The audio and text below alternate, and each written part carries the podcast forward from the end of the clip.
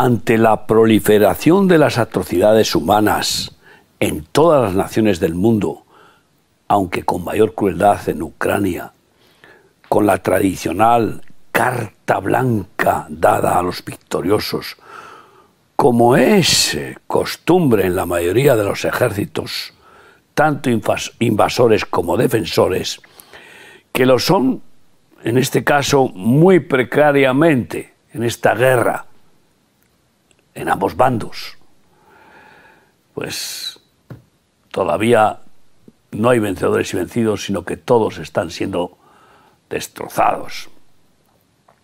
Cada día crece en estas situaciones, cada día crece más el impulso del Espíritu Santo dado al pueblo escogido de Dios, los redimidos por Cristo, para unirnos en el clamor celestial de los mártires que hay en el cielo y juntos invocar a Yahweh Sitkenu, Dios, justicia nuestra, como dice Apocalipsis 6 del 9 al 11.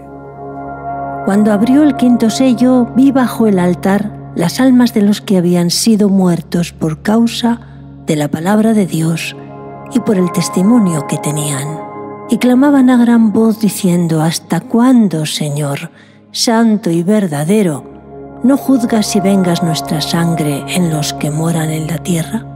Y se les dieron vestiduras blancas, y se les dijo que descansasen todavía un poco de tiempo hasta que se completara el número de sus consiervos y sus hermanos que también habían de ser muertos como ellos. Viviendo en comunión con Dios, el Espíritu Santo irá calentando en nuestro interior ese fuego clamoroso de pedir justicia al Omnipotente. Y lo haremos y lo hacemos con la fe que nos enseña Jesús, según su parábola de Lucas 18, del 1 al 8. También les refirió Jesús una parábola sobre la necesidad de orar siempre y no desmayar, diciendo, había en una ciudad un juez que ni temía a Dios ni respetaba a hombre había también en aquella ciudad una viuda, la cual venía a él diciendo, Hazme justicia de mi adversario. Y él no quiso por algún tiempo, pero después de esto dijo dentro de sí, Aunque ni temo a Dios ni tengo respeto a hombre, sin embargo, porque esta viuda me es molesta, le haré justicia, no sea que viniendo de continuo me agote la paciencia. Y dijo el Señor, Oíd lo que dijo el juez injusto. ¿Acaso Dios no hará justicia a sus escogidos que claman a Él día y noche? ¿Se tardará en responderles? Os digo que pronto les hará justicia. Pero cuando venga el Hijo del Hombre, ¿hallará fe en la tierra?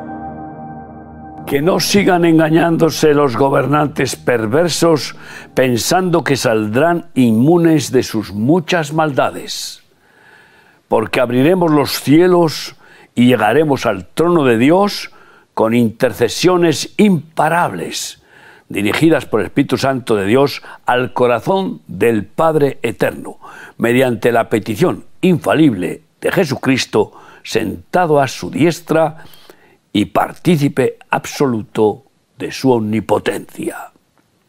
Podemos profetizar, sin dar lugar a dudas, que todas las perversiones ocultas de los instrumentos humanos de Satanás seguirán saliendo a la luz pública cuando vaya deseando hacerlo quien tiene toda potestad en el cielo y en la tierra, que es Cristo, según su propia declaración al despedirse de este mundo y ascender a los cielos, dando su gran comisión escrito, escrita en Mateo 28, 18.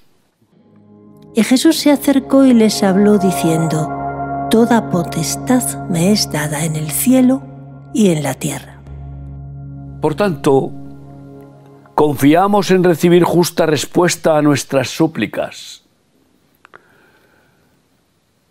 que serán hechas en algunos casos extremos con gemidos indecibles, con gritos clamorosos de urgencia vital para esperar que Dios desnude su brazo y manifieste su justicia. Según dice Salmo 35 del 19 al 24. No se alegren de mí los que sin causa son mis enemigos, ni los que me aborrecen sin causa guiñen el ojo, porque no hablan paz y contra los mansos de la tierra piensan palabras engañosas. Ensancharon contra mí su boca, dijeron, Ea, ea, nuestros ojos lo han visto. Tú lo has visto, oh Yahvé, no calles. Señor, no te alejes de mí. Muévete y despierta para hacerme justicia. Dios mío y Señor mío, para defender mi causa. Júzgame conforme a tu justicia, ya ve, Dios mío, y no se alegren de mí.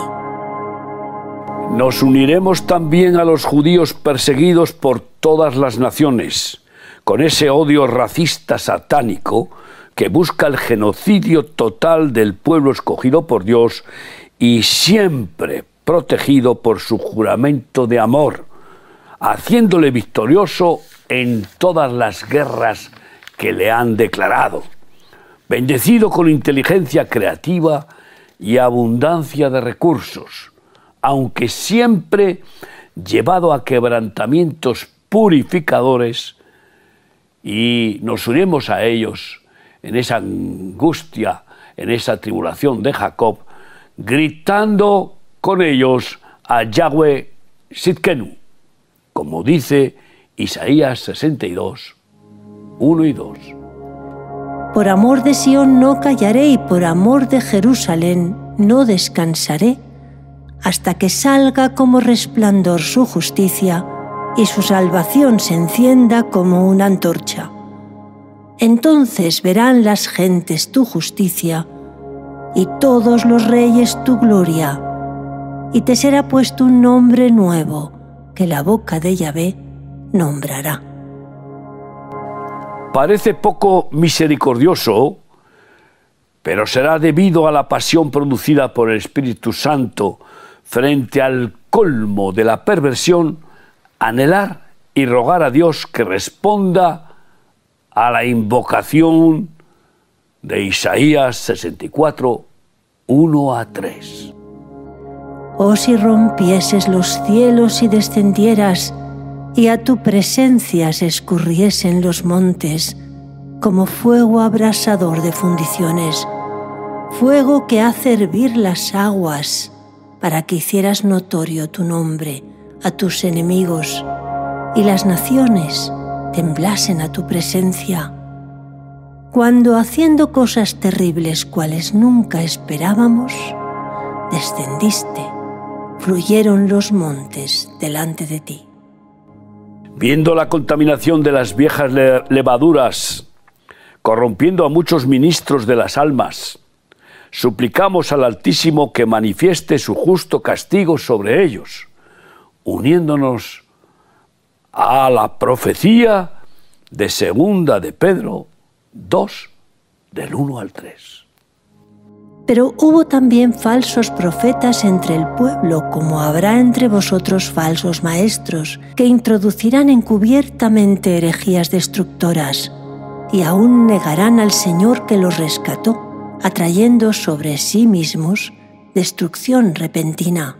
Y muchos seguirán sus disoluciones por causa de los cuales el camino de la verdad será blasfemado y por avaricia harán mercadería de vosotros con palabras fingidas. Sobre los tales ya de largo tiempo, la condenación no se tarda y su perdición no se duerme.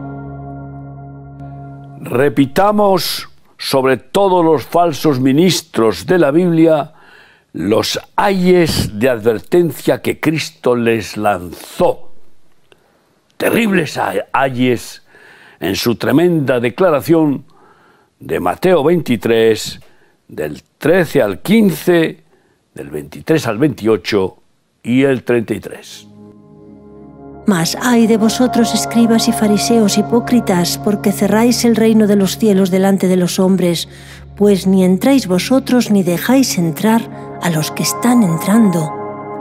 Ay de vosotros, escribas y fariseos hipócritas, devoráis las casas de las viudas y como pretexto hacéis largas oraciones. Por esto recibiréis mayor condenación.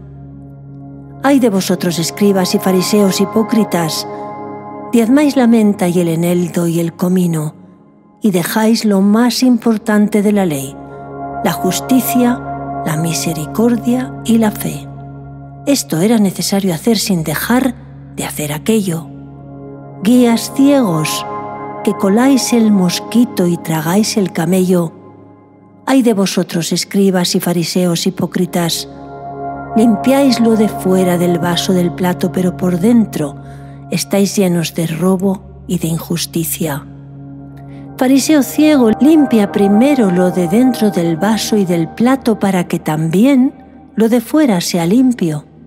Ay de vosotros, escribas y fariseos hipócritas, porque sois semejantes a sepulcros blanqueados, que por fuera a la verdad se muestran hermosos, mas por dentro están llenos de huesos de muertos y de toda inmundicia. Así también vosotros por fuera, a la verdad, os mostráis justos a los hombres, pero por dentro estáis llenos de hipocresía e iniquidad. Serpientes, generación de víboras, ¿cómo escaparéis de la condenación del infierno? Yahweh Sitkenu. Dios justicia nuestra. Invocaré a Él. Cada día más la iglesia de Cristo invocará su nombre.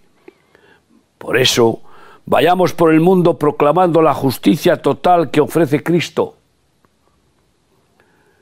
para librar a los culpables de ser castigados tremendamente por esa justicia a los rebeldes estos culpables somos todos, todos los seres humanos. Que podamos ser librados del juicio de Dios y su castigo terrible, de ser ajusticiados por la ley del juez divino. Esa ley que dice que la paga del pecado es muerte y dolor, castigo.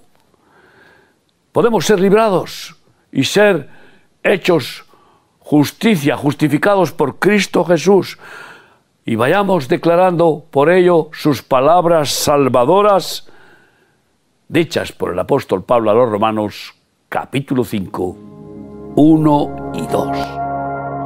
Justificados pues por la fe, tenemos paz para con Dios por medio de nuestro Señor Jesucristo, por quien también tenemos entrada por la fe a esta gracia, en la cual estamos firmes y nos gloriamos en la presencia de la gloria de Dios.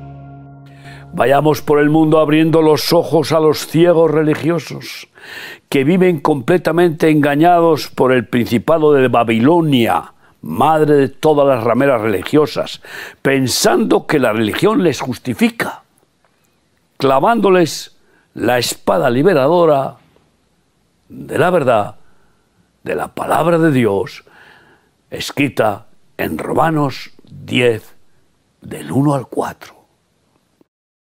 Hermanos, ciertamente el anhelo de mi corazón y mi oración a Dios por Israel es para salvación, porque yo les doy testimonio de que tienen celo de Dios, pero no conforme a ciencia, porque ignorando la justicia de Dios y procurando establecer la suya propia, no se han sujetado a la justicia de Dios, porque el fin de la ley es Cristo, para justicia a todo aquel que cree.